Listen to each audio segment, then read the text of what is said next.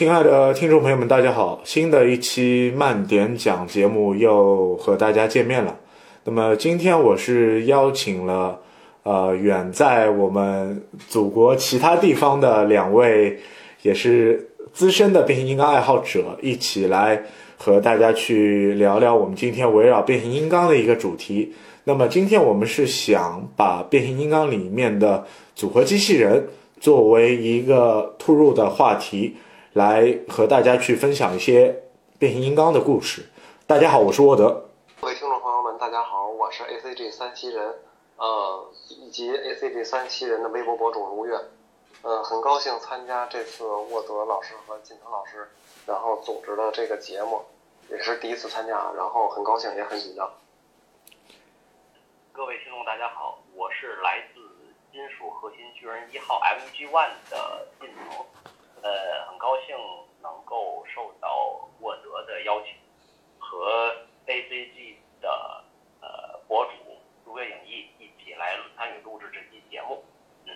今天因为我们想到变形金刚，我们肯定会想到我们看到过的那么多组合机器人。那么变形金刚当中也有那么多组合机器人的登场。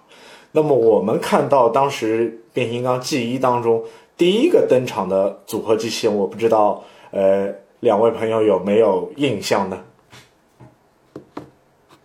啊，这个印象应该是比较深的了，因为变形金刚这个动画片儿，当时演的时候，属于一种让大家就是万孩空巷吧，可以这么说，不夸张了。所有的孩子基本上就是放了学，然后可以说，呃，作业往后推，然后也不吃饭，但是这动画片一集都不能错过嘛。当时我印象中最深的第一个组合的机器人，应该就是大力神。是的，呃，就像如月说的，当年在电视上播出的动画片儿，其实给我们留留下了非常深刻的印象。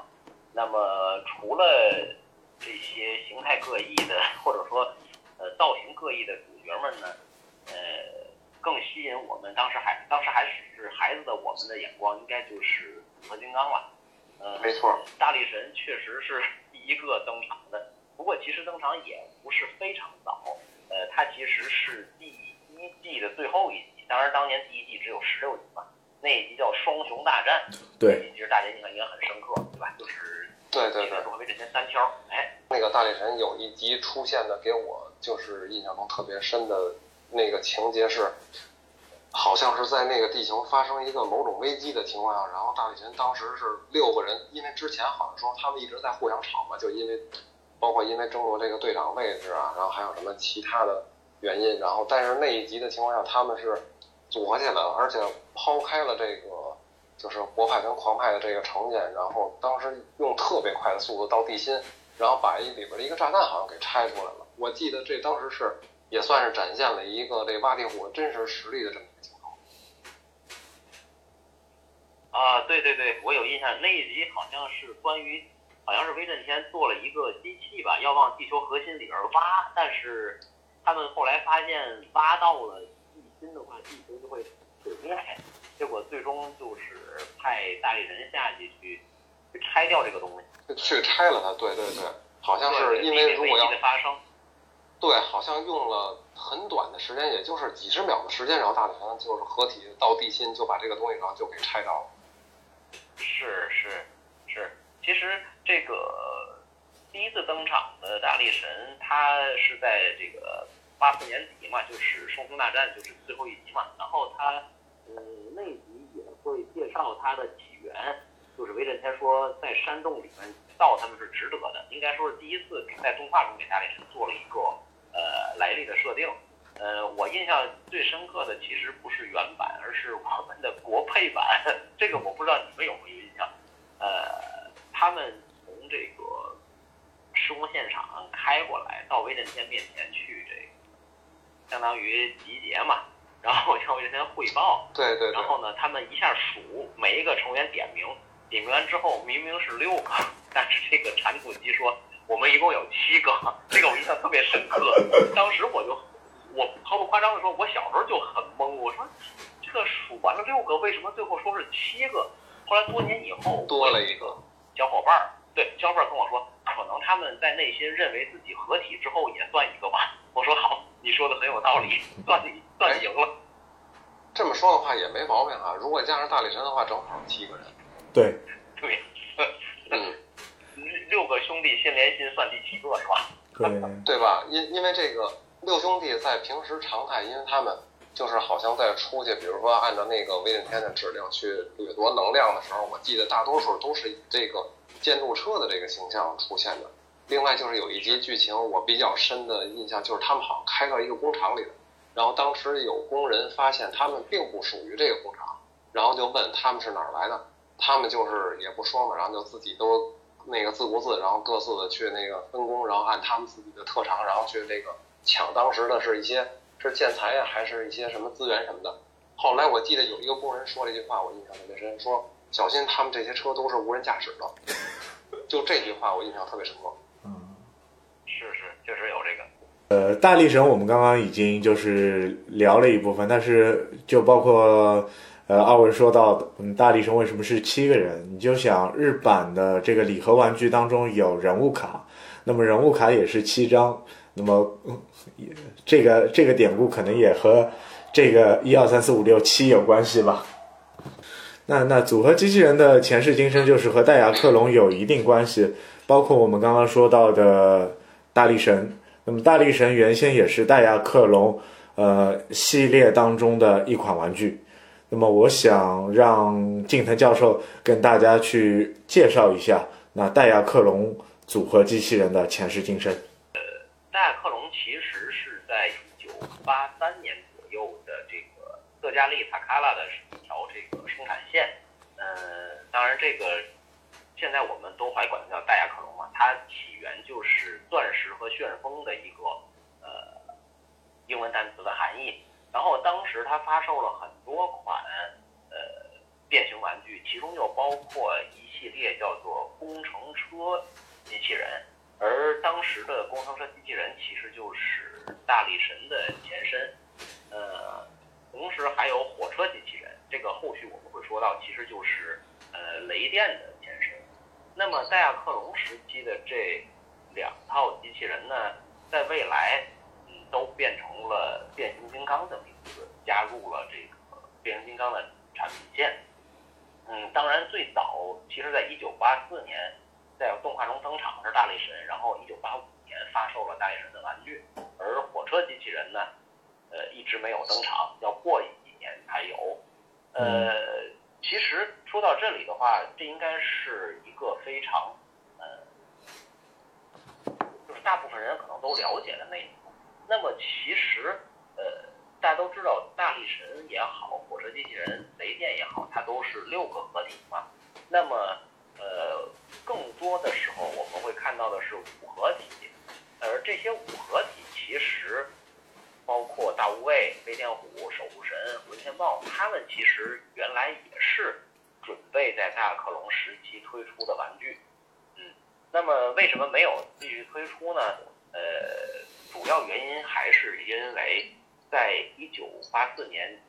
有了变形金刚产品线，引入了戴亚克隆的这些玩具之后呢。呃，剩下的玩具也就不在戴亚克隆这个产品线，或者说这条产品线也就终止了。哦这些玩具也就被冠以，哎，冠以他们真正的名字，就是有了大无畏、黑天虎、守护人、火箭豹的名字来发售了。其实，呃，我们也也可以知道，这几个合体就是一大带四小的合体呢，它们的四肢是可以互换的嘛？啊，呃、对对对其实最早他们叫做 Daigatai，就是自在合体嘛。嗯自在合体自在合体，对，呃，然后呢，这个，所以这些其实在大概克隆时期就已经设计好的东西，而且甚至包括猛大帅，嗯，所以我们可以看到猛大帅的玩法是可以和这四大合体的主体做一个联动，就是它们是可以连接起来的。对，呃，这个其实还挺有意思的。嗯所所以后呃，有的人就问说，为什么 为什么飞天虎和混天豹也能和猛蒙大帅合体是不是叛变了？不是叛变，因为在戴亚克隆时期，这所有的都是呃没有生命的机器人，或者说他们是被这个人类操纵的所以那自然都要和一个城市连接嘛，也就不分好人坏人，是这么个情况。哎，说这是复合金刚的前世，嗯是是这样。这个有近藤教授解释完之后，然后好多问题，我觉得突然就明白了。像这个大无畏啊、飞天虎、守护人、混天豹，他这个，对，因为之前就是老觉得他们的出现时间肯定是在这个，你像大力神啊、像雷电，就是这种是，你像那个戴克隆这个六合体之后出来的，没想到就是说他们这一大四小是本身就几乎跟他们是同时，而且还跟这个蒙大帅这个基地能互动嘛。因为我是很多年之后看到这个蒙蒙大帅玩具啊，当时是没见过的，就记得有这个广告，然后还有他那个玩具盒上，好，我记得是有这个和他那守护神的那个霹雳飞刀，也就是那个直升机是能放在一起，有一个混搭。但是刚才那个金金城老师一说，然后就说这个包括甚至是可以跟飞天虎和混天豹这个都可以混搭在在一起的话，这个设定其实相当超前。而且从这一点也暴露了，就是说，它最早这些机器的设计是作为一个类似于载具这种工具的情况，而不是一个生命体。就是从这个 Transformer 给它变变形金刚化之后，然后让他们都有了生命了，然后分为这个七成人啊，分八天虎，然后他们才开始分的这个，就是按这个类别去重新划分的。是的，呃，而且就是，如果你查资料的话，你会在呃某些旧的资料上看到当年老早期的，也就是所谓啊，那会儿还不叫大无畏的一个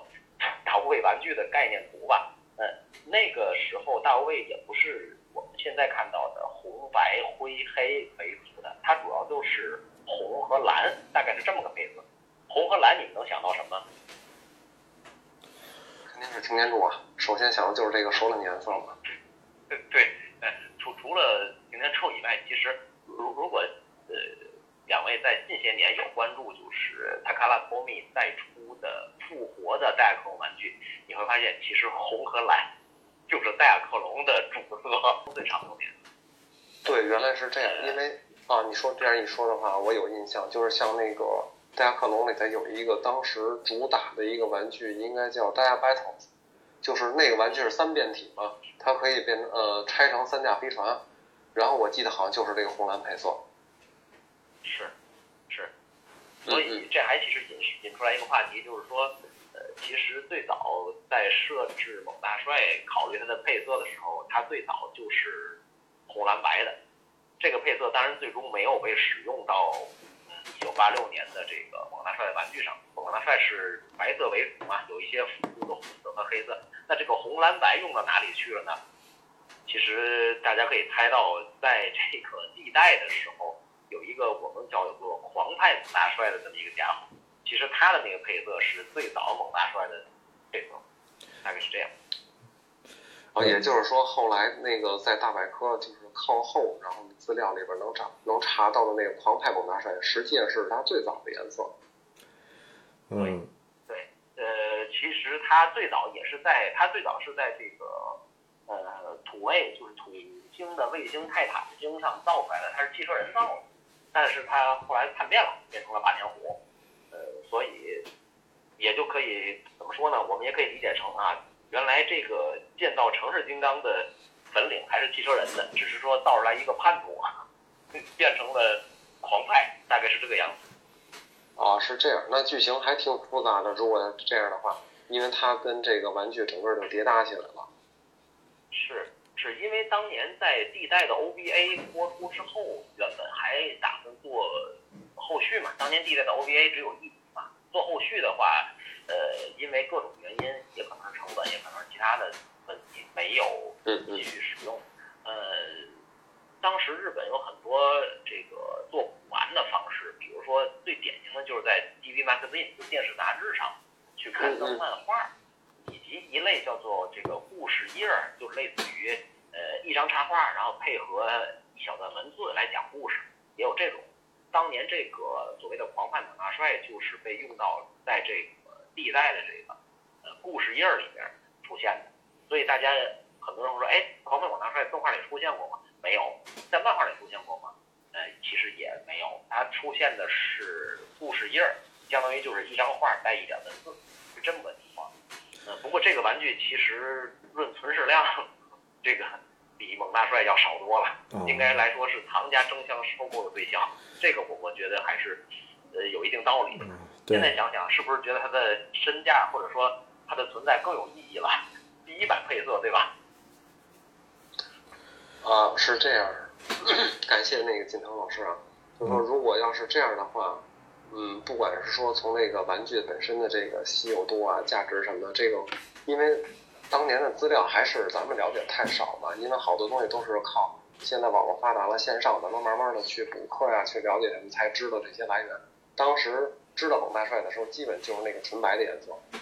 所以说，这个狂派猛大帅，如果要是从单从玩具上讲的话，这个市场上肯定是物以稀为贵嘛。也聊了那么多的 G 一的组合，那么也是聊到了一大四小的这些设定啊。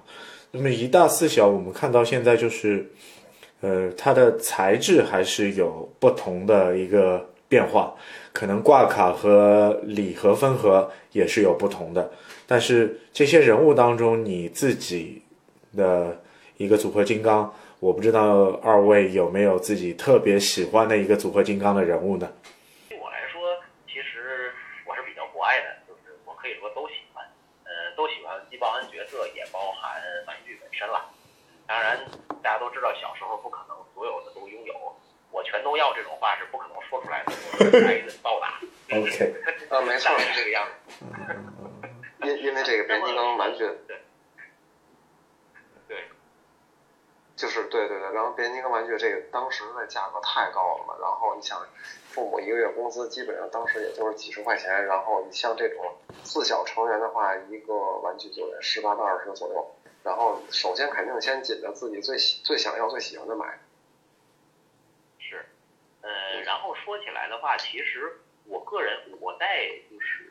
多年以后，我比较喜欢的是魂天豹，因为魂天豹咱说玩具啊，呃哦，因为它本身第一四个成员的这个差异性很大，它带来的新鲜感比较强，呃，这是第一点。第二点是它组合之后呢，身材也比较匀称，因为它这个胳膊是飞机嘛，所以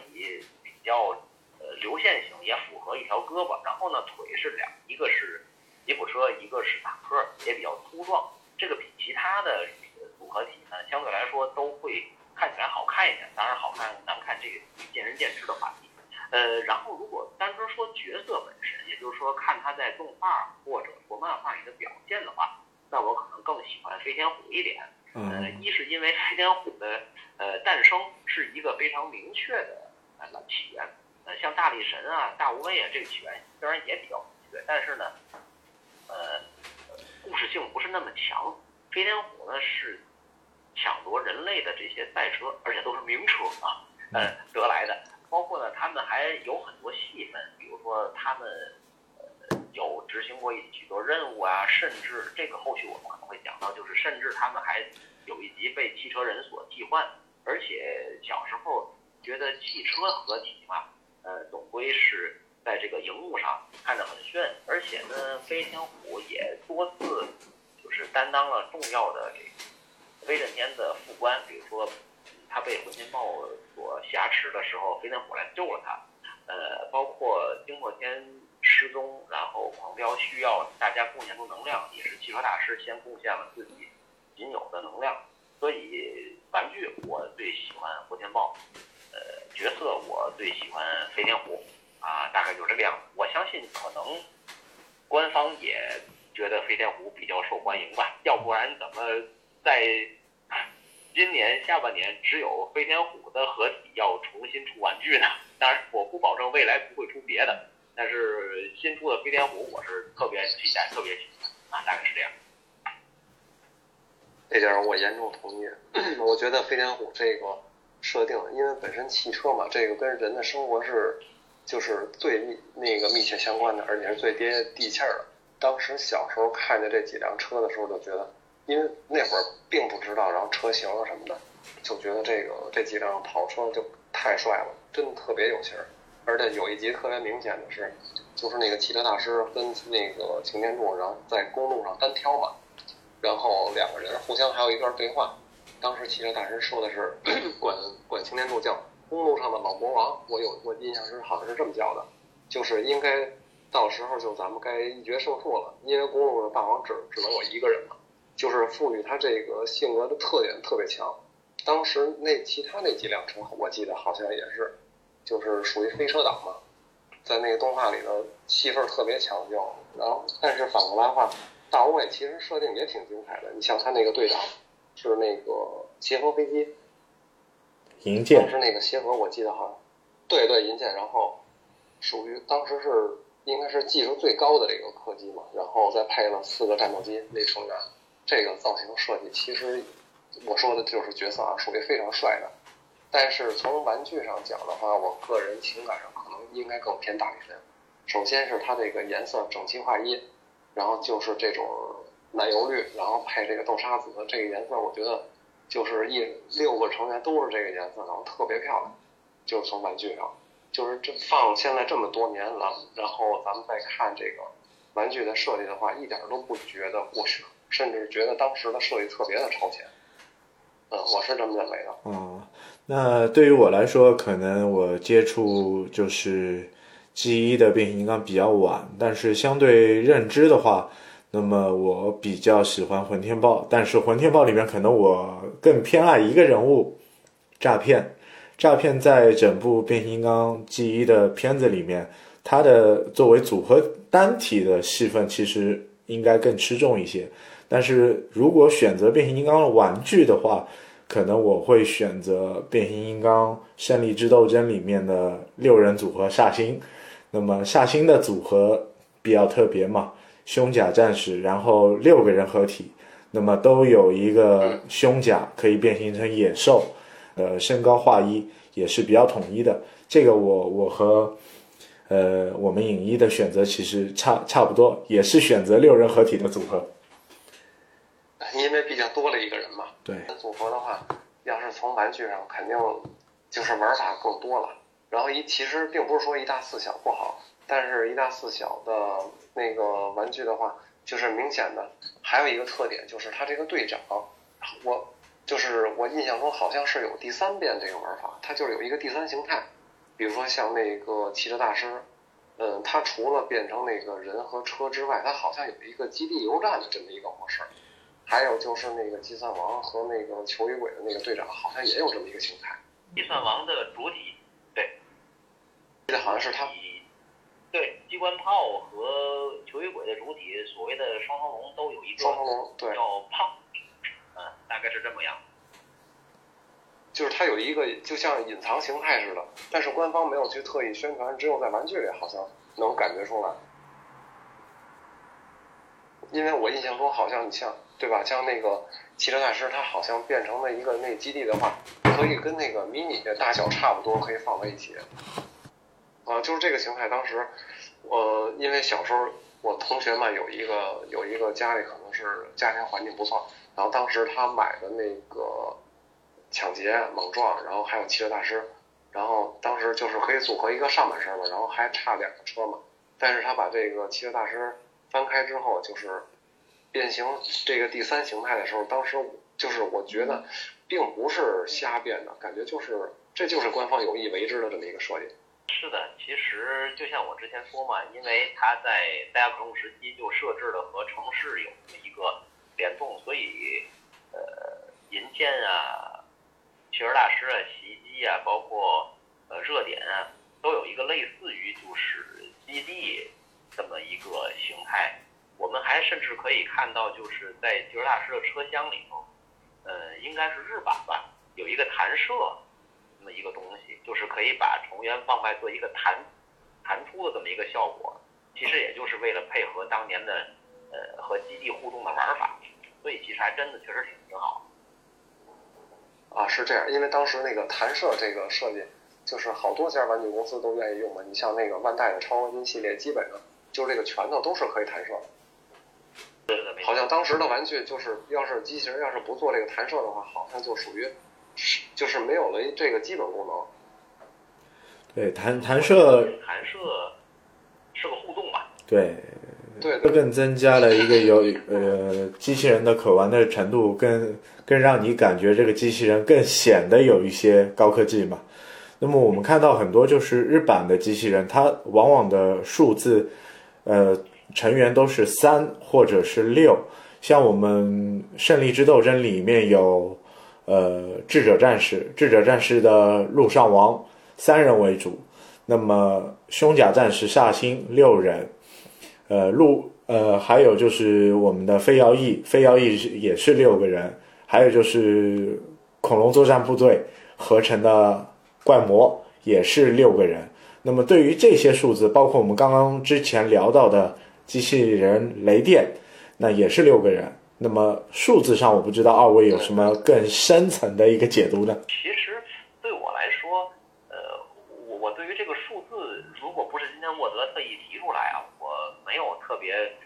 多的去考虑这个问题。嗯，当然，我想六的话，估计还是为一个平衡的角度考虑吧。因为你能打破一大带四小的话，那可能身体。需要用两个成员来实现，那就变成六嘛，因为四肢是肯定要有的。你要形成机器人的话，肯定是要四肢，也要都都完整嘛。然后身体，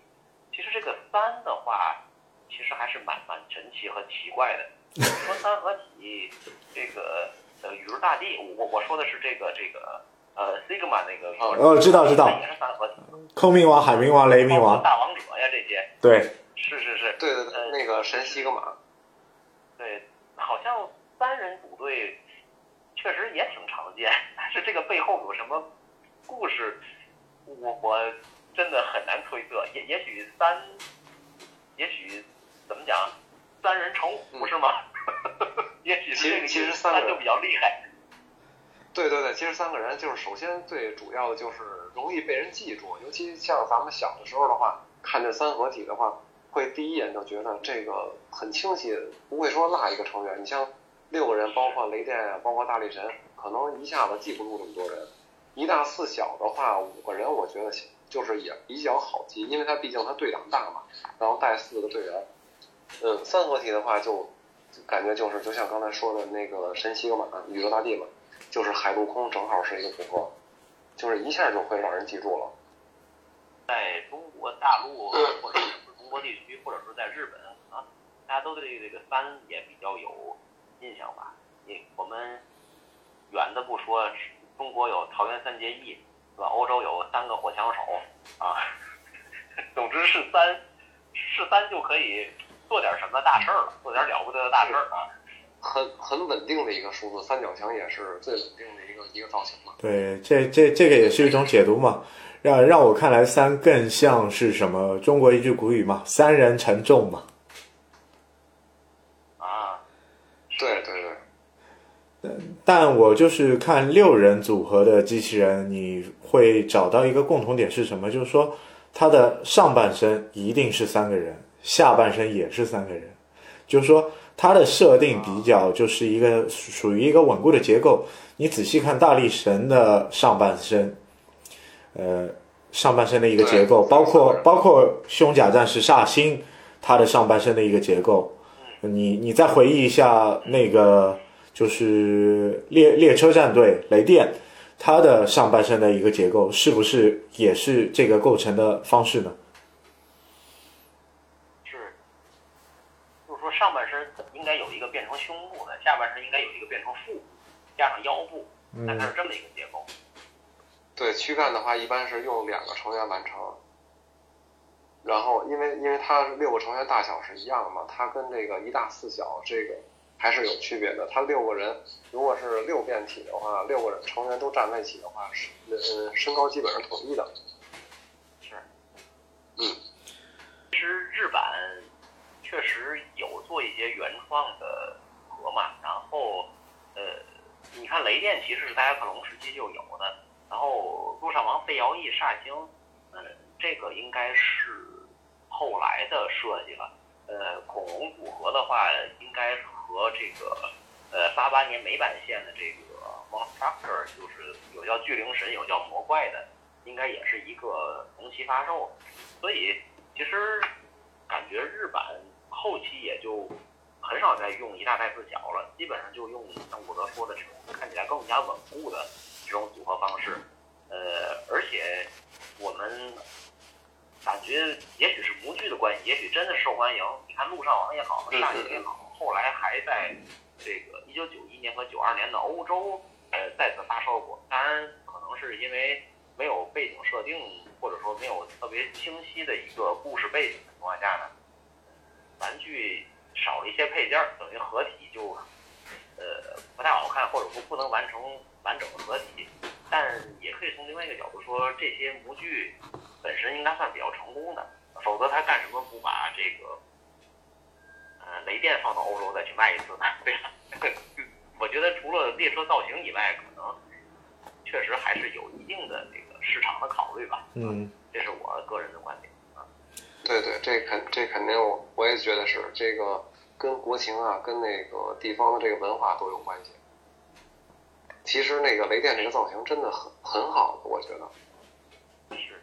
雷电就是它的特点过于突出了，它所代表的文化，呃，文化元素非常非常的这个强烈，所以可能在西方也好，欧洲也好，可能接受起来会有一点点困难。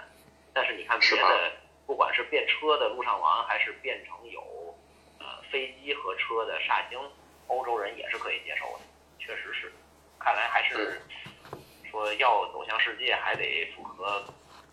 更多人的口味吧，不能某对对地的因素太浓厚了。对，它还有那个钻头车呀、这些就是也是类似于混电炮，然后就是就是多品种，然后组合在一起，的话它跟那个雷电这样的反差还是挺大的。但是雷电这个车就是明显一看就是日本新干线，就是大家能想到的。呃，但是如果要是像推欧美的话，你像欧美的那以前的老的那种蒸汽蒸汽的机的那种火车头什么的，就是它缺乏了一个这样的一个形象。是，大部分是电力车和内燃车，确实呃对欧美来说没有什么吸引力。对，你看那个欧美，咱们经常电视、电影看到的，他们比较复古怀旧的，还是老的，就类似于像变形金刚里大货车那样的那个车头。就是我们刚刚聊了那么多组合的结构，但我又又想到了我们之前呃，M E G 问的近藤教授也在自己的节目当中聊过一期变形金刚的设计师，那么我就又又抛出一个问题啊，那么组合金刚它的设计师有没有可以给我们大家去做一个分享或者介绍的内容吧？这个问题太硬谢谢我核了。了，谢谢谢谢。呃，其实也是之前特意有去做了一下搜寻和搜集和整理吧。呃，是这样，因为呃提到组合金刚的话，我们首先就要提到大野光人。呃，大野光人先生呢，他是特加利的老牌的设计师了。呃，包括大克隆和这个呃里边的很多子系列，大克隆当年有电工程车机器人、火车机器人、恐龙机器人、飞机机器人等等等等，呃，包括最有名的汽车机器人，这些大部分呢都是由他来设计的。呃，既然很多组合体都起源于大克隆，自然也就和戴亚光人先生呢脱不开干系。实际上，刚才如月所提到的他最喜欢的大力神，嗯嗯，呃，前身是建造车或者说工程车机器人吧，啊、就是大野光人先生设计的。啊，是这样。呃对，然后呢，大野光人先生还设计了这个呃大无畏，呃，但是大无畏的话本身嗯还和一位叫做松本勋的设计师是一起的。嗯，其实根据在查资料的过程中也可以发现，呃，大力神明显是早于后边的那些合体嘛，所以感觉是大野光人呢，慢慢的就把设计工作呢给到了其他的同事，所以在美国的专利网上的专利书上标明的，呃，大无畏其实是大野光人和松本勋两个人的名字都有，嗯，呃，但是到了守护神飞天虎这两个合体呢，虽然他们也是来自大克隆，嗯，在专利书上的这个设计师就已经是松本勋一个人了。嗯，可以说在这个里面，大野光人先生可能就没有给出太多的参与。那么四大合体还差一个浑天豹。呃，浑天豹的话是大野光人先生主要参与了袭击，也就是主体那个炮车的设定和设计。他和另外一位设计师，这个叫做白西露西布卡瓦，就是其实他的名字怎么翻译很难了，因为大家都知道这个罗马音是没有办法直接翻成汉字的，它的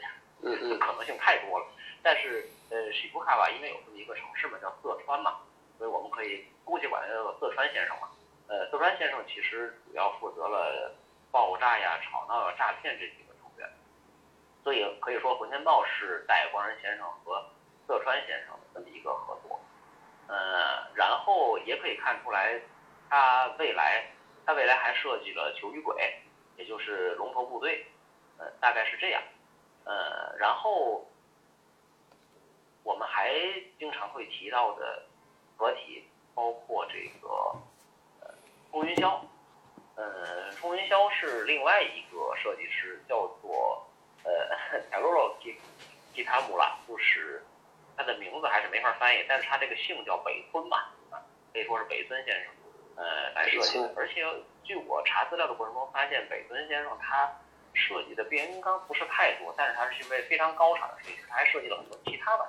哎，大概是这个样子。所以综上所述呢，呃，G 一所谓的几大组合，可以说，呃，前期主要是大野光人先生的设计，然后呢，大部分或者说主力是松本勋先生，呃，当然我们也不能忘了色川和北村老师，大概是这个样子。谢谢。也就是说，基本上也是一个团队，然后大家一块儿设计。像刚才那个。金腾老师说的，说大野光人先生设计的那个大力神，然后还有那个大无畏是吧？和那个松本清。是的，是的，其实其实啊，其实这两个我觉得就是风格差异就能挺大的，但是有一点就是能看出来，大力神跟大无畏他们的电镀部件用的特别多，嗯嗯嗯嗯，但是你看后期的，像包括那个混天豹啊，然后冲云霄啊，然后还有那个就是球与鬼金三郎，然后就感觉就整体化更偏向后来像头等战士这个风格，就是电镀部件没有那么多了，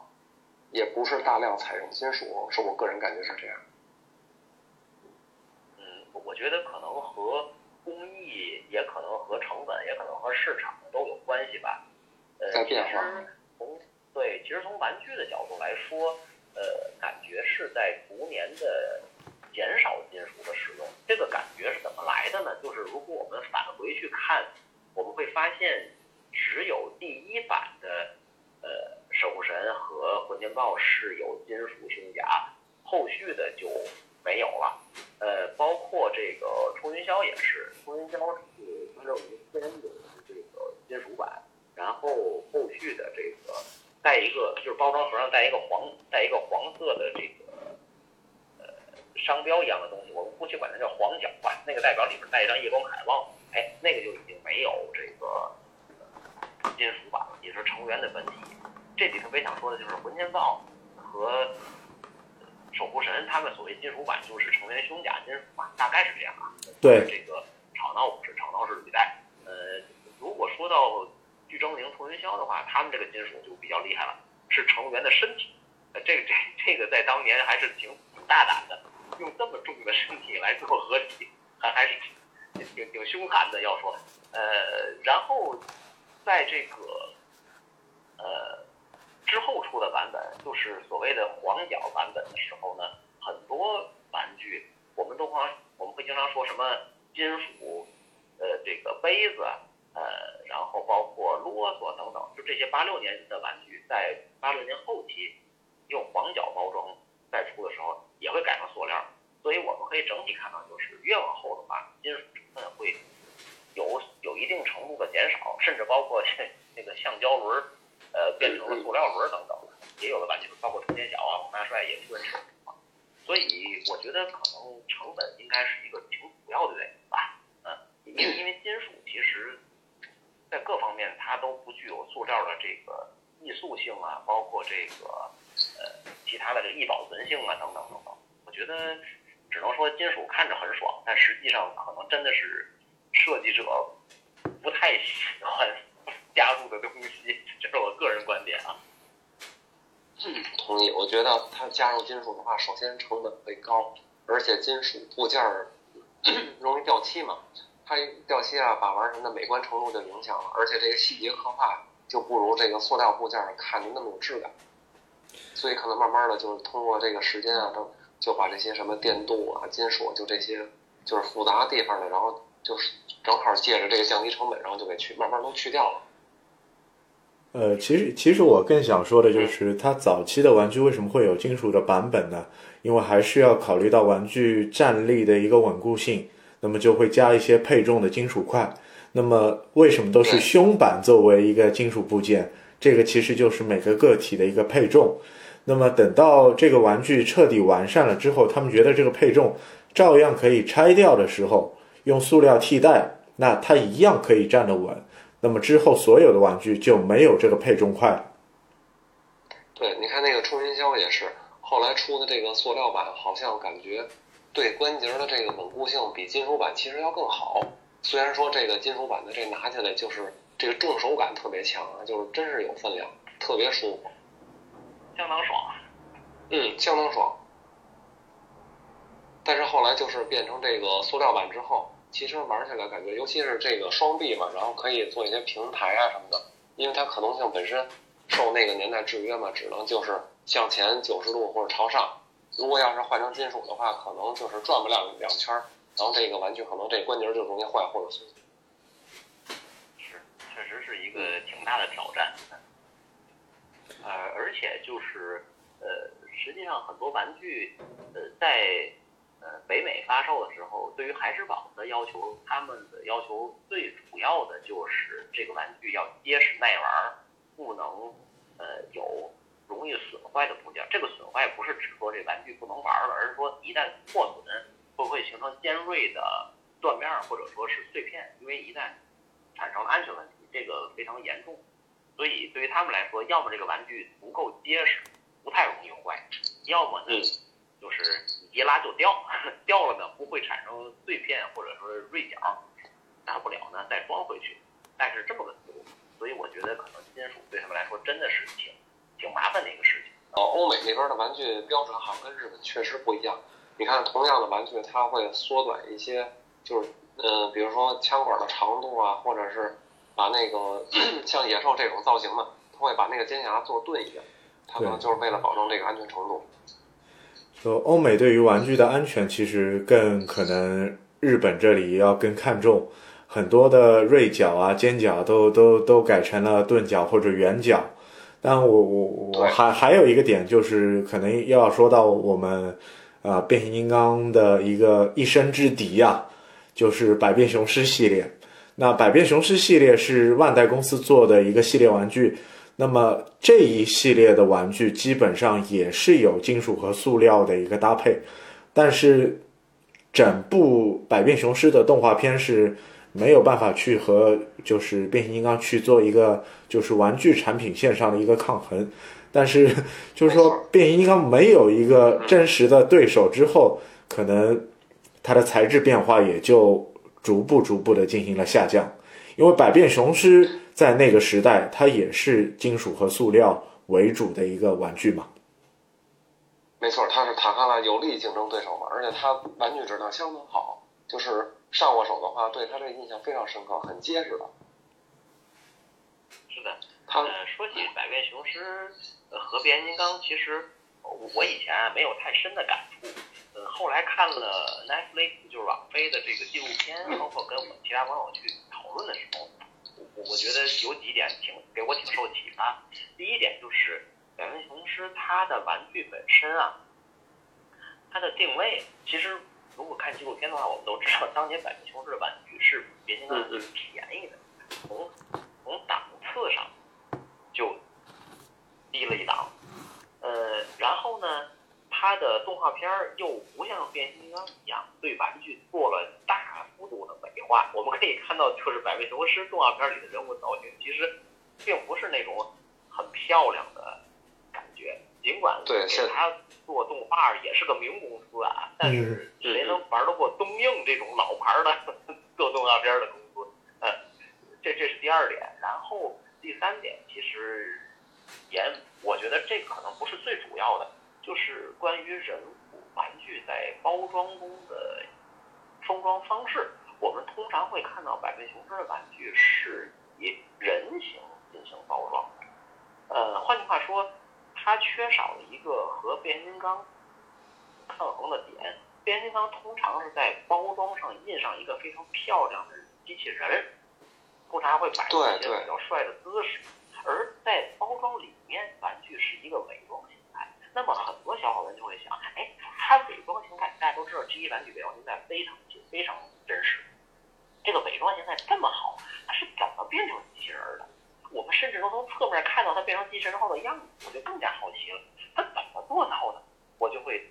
不由自主的想去让我的父母给我把钱买下，我一定要知道它是怎么变形成功的。百变雄狮不用，一看啊，这已经是个人了，哇，好丑啊！我不关心它变成飞机后变成车什么样子了。没 错没错，这就是觉得做工很好，但是已经完了。我说到这儿，人形人形已经一目了然了，这这点说的太对了，就是这是应该是销售上一个很就是当时那个变形金刚就是怎么说呢，就是很高明的一个技巧吧，一个点，它让大家看到的是那个非常精巧的这个拟态，就是就是伪装形态，然后人形的藏到里边儿，只有去把它买回来，然后拆了包装拿到手里之后，我才能看到这个机器人，哪怕就是说跟这个包装上画的会有差异，但是我心里觉得。嗯，这也能接受吧，因为毕竟这个拟态的形形态是完美的，人形略有缺陷，因为在当时的技术，嗯，大家来说可能就是都能接受。就就像那个金腾老师说的，这个百变雄狮直接是看着的就是人形，所以这个包括车型啊、飞机啊什么的，因为大概都能想出来，而且一般挂卡在后面的话，能看着这个形态，就这个因为有这个线，就是勾线的这个图嘛，大家能看得很清楚，所以在吸引力上直观。就是不会有人，就是让大家觉得，嗯，像变形金刚，就是还有那种神秘感，我必须拿到手，就这种感觉才就没有。嗯，对，就是说我我们玩的那么多这些玩具也好，变形金刚也好，变百变雄狮也好，都是一个简易的变形过程。同样就是伪装程度，就像呃刚刚近藤说的。呃，G 一的变形金刚其实伪装程度是相当好的，但是变形的这个方式大部分还是比较简易的。它躺下就是车，站起来就是人。没错，太简单了，就是。对。而且在动画里的话，你看百变雄狮也是实现了一秒变形嘛，然后没有像变形金刚很复杂的，甚至用很多帧去表现这个变形过程，它就很简单，而且人物也不是美型，就现在来看的话，很土很丑那么一个造型。就随着我们现在那么多时间的推移，或者是时代的变化，那么玩具的一个生产技术啊、制作工艺啊都在提高，那么展现出来新时代的这个变形金刚，它的更具备美型，更具备可动的一些效果，甚至还有一些特效件啊。那么我们现在这个时代，那官方也是做了不少呃不错的变形金刚。包括第三方也是不断的在做一些变形金刚。那么对于我们这个时代，那么新时代的组合金刚，那么我们有什么更大的期待呢？说了，就是因为毕竟是咱们随着时代，当年你像八四年有的这个变形金刚吧，然后咱们那会儿岁数都很小，它引进的时候，第一次放动画片，咱们基本上就是大概都是上小学啊，甚至更小的时候。然后随着这个三四十年嘛。过来，咱们的岁数都不小了，而且它这玩具的现在技术也在不断的变革。虽然说大家经常觉得啊，第三方的这个玩具啊没有没有官方的设计好，或者是有一些情节，我就喜欢这个 G 一的造型。但是不可否认的是，这个新玩具它现在的这个造型就是更接近动画了，然后身材的比例啊也更就是和人类这个造型更贴近。关节用的是也是在进化，然后可以做更多的动作嘛，包括配件什么的，那个像手啊什么的，手脚那些位置可以根据这个站姿啊造型可以摆不同的这些，你可以根据嗯去摆嗯摆拍啊，就不像 G 一那个时代，然后这个玩具基本就是僵尸造型，所以说，嗯，怎么讲呢？就是从新时代来讲，也许是材料没有以前用的，嗯，可能那么扎实，更偏向于模型化了吧。因为毕竟玩的这波孩子都长大了，所以说，嗯，当大家都是成人之后，可能更偏向于我把这个当年这个情怀，这个变形金刚啊回家，然后我去摆一个很帅的造型，然后放到柜子里我去欣赏，而不是说像当年那样大量的花时间，然后我在这个玩具上，然后来回去折腾去变。也就是说，嗯，玩具可能就会从嗯纯粹的玩具变成模型化这个过程，我是这么认为的啊。是，呃，其实听如月的反馈之后呢，我也思考了一下，确实，呃，我们其实是对变形金刚玩具的这个组合体这些东西呢，希望会应该有所随着时代的变化吧，希望应该会有一所进化。可能我们需要的是更能够符合我们某几个需求，比如说，呃，可动更好或更像动画等等这些。呃，当然材质是优先的嘛，因为我说这个材质这个看上去多厚，而是说呃一定要结实耐玩。其实我想分享的就是，呃，我们现今这个年龄，包括我们所处的这个时代呢，呃，我们已经很难去找回当年的那种感动了。当年的玩具给我们带来的这种冲击是回不来了。此外呢，当年呃我们没有办法一个人完成一套合体，就和小伙伴们一起凑一套合体的那种兴奋的感觉，那种美好的回忆呢，肯定也是很难再找回来了。现在谁对一去不复返了嗯对对，一次买一套合体。呃当然了，官方可能为了让你有这种机会呢，会一个接一个的出，不一次一套出啊。就这个，我只能说干得到场啊。呃，但是说回这个刚才沃德的问的话题，就是我们对于新的玩具有什么样的期待？我觉得除了它变得更加呃精细，变得趋于有一些模型化，像如月说的，呃，我其实更希望的就是，它能够在技术进步或者说材质使用更灵活的情况下呢，能够让这个玩具呃变得更加好玩儿。我说的好玩儿就是它能够找回来一些嗯玩具之间的这些互动啊，或者说是联动啊这种内容。比如说，呃，能不能够让这些新出的组合体，呃，根据已有的剧情，能够让我们，呃，比如说提供一些有趣的配件，能够让我们还原一些当年我们期望的梦之对决，或者说是梦幻场景，甚至说是一些自己设想的一些打斗场面，或者说是剧情，呃，这是其一。呃，此外呢，就是希望他们能够让这个呃组合体玩具呢，呃，变得变得更容易让这个呃新入坑的人也能接受。我觉得这个新入坑的人能接受，还是要在这个各种怎么讲，就是能够配合一些足够的宣传。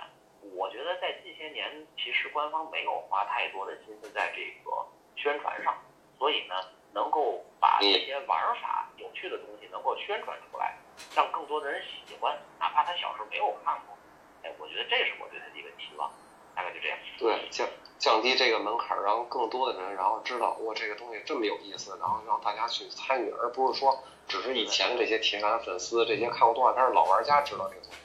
对，就就包包括你们刚刚也是说到了，就是官方可能还是围绕着我们这些老玩家来做一个玩具产品线上的一个潜力挖掘。但是如果未来如果变形金刚有一个更好的一个联动的趣味机关，可以吸引更多的啊、非年龄段的孩子或者是人来玩变形金刚，来了解更多变形金刚的前世今生的故事，那么变形金刚这个品牌。这个玩具类型才能更源远流长下去。这个也是我们更希望去看到的一个呃盛况吧。